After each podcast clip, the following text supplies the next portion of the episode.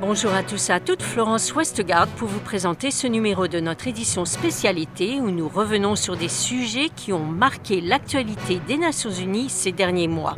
Aujourd'hui, nous allons parler de sport, n'est-ce pas Maxime? Oui, Florence, de sport. Le sport et l'activité physique jouent un rôle positif dans les communautés et dans la vie des gens. Le sport a le pouvoir de changer le monde.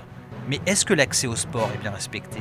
L'équipe d'Eco Radio s'est penchée sur la question avec Julie Faure, conseillère culture, patrimoine, information et communication à la délégation permanente de la France auprès de l'UNESCO. La conférence générale de l'UNESCO a adopté en 1978 la Charte internationale de l'éducation physique, de l'activité physique et du sport. De l'article 1 est écrit La pratique de l'éducation physique, de l'activité physique et du sport est un droit fondamental pour tous. Pourquoi le fait de faire du sport est-il si important pour les jeunes? Faire du sport est essentiel pour les jeunes à plusieurs titres. Donc tout d'abord, le sport est bénéfique pour la croissance de l'adolescent, le développement des muscles, le renforcement des os. Et le sport permet également à l'adolescent de se sentir mieux mentalement. L'évacuation du stress, ça permet également une meilleure image de soi et de multiplier les interactions sociales. Malheureusement, euh, aujourd'hui, on constate une diminution de l'activité sportive chez les jeunes. Déjà avant la pandémie de Covid-19, l'Organisation mondiale de la santé, l'OMS, notait que 80% de la population adolescente mondiale n'était pas suffisamment active physiquement. La crise sanitaire a encore aggravé la situation et l'activité physique a chuté de 40%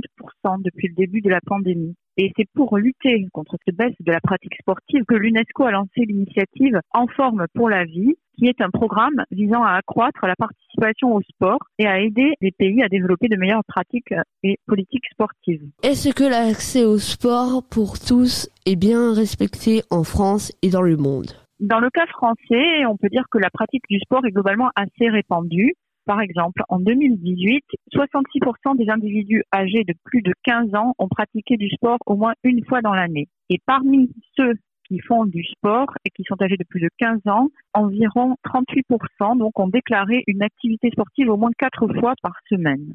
Cependant, on constate toujours des inégalités dans l'accès au sport. Ces inégalités sont de trois types. Il y a des inégalités de genre avec un pourcentage de femmes euh, pratiquant une activité sportive plus faible que celui des hommes. Des inégalités sociales. Souvent, les personnes les moins qualifiées sont celles qui font le moins de sport mais aussi des inégalités liées au handicap parce qu'il y a encore trop peu d'équipements sportifs accessibles et trop peu d'éducateurs, de professeurs formés et sensibilisés aux questions de handicap.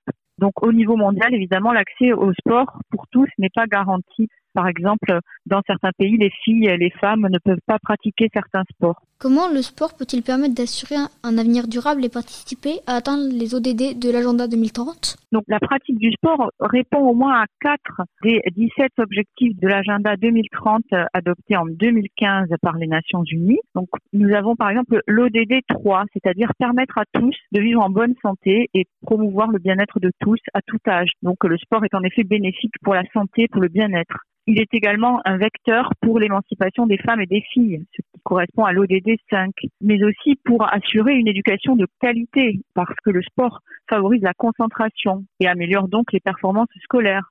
Donc c'est l'ODD 4. Et enfin, le sport peut permettre d'aider à l'inclusion de tous, donc en conformité avec l'ODD 16. Pourquoi le sport peut-il permettre de favoriser la paix?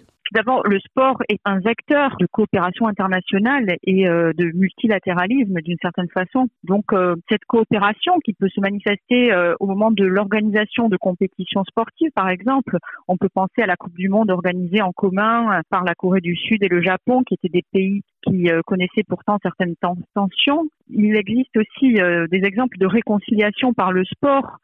C'était l'Arménie et la Turquie qui avaient connu un, un réchauffement de leurs relations grâce à cela euh, au football notamment en 2008-2009. Euh, Mais de façon générale, les Nations Unies considèrent le sport comme un langage universel qui peut être un outil puissant pour promouvoir la paix, la tolérance et la compréhension des peuples au-delà des frontières et des différences culturelles. Et c'est ainsi que se termine ce numéro de notre édition spécialité.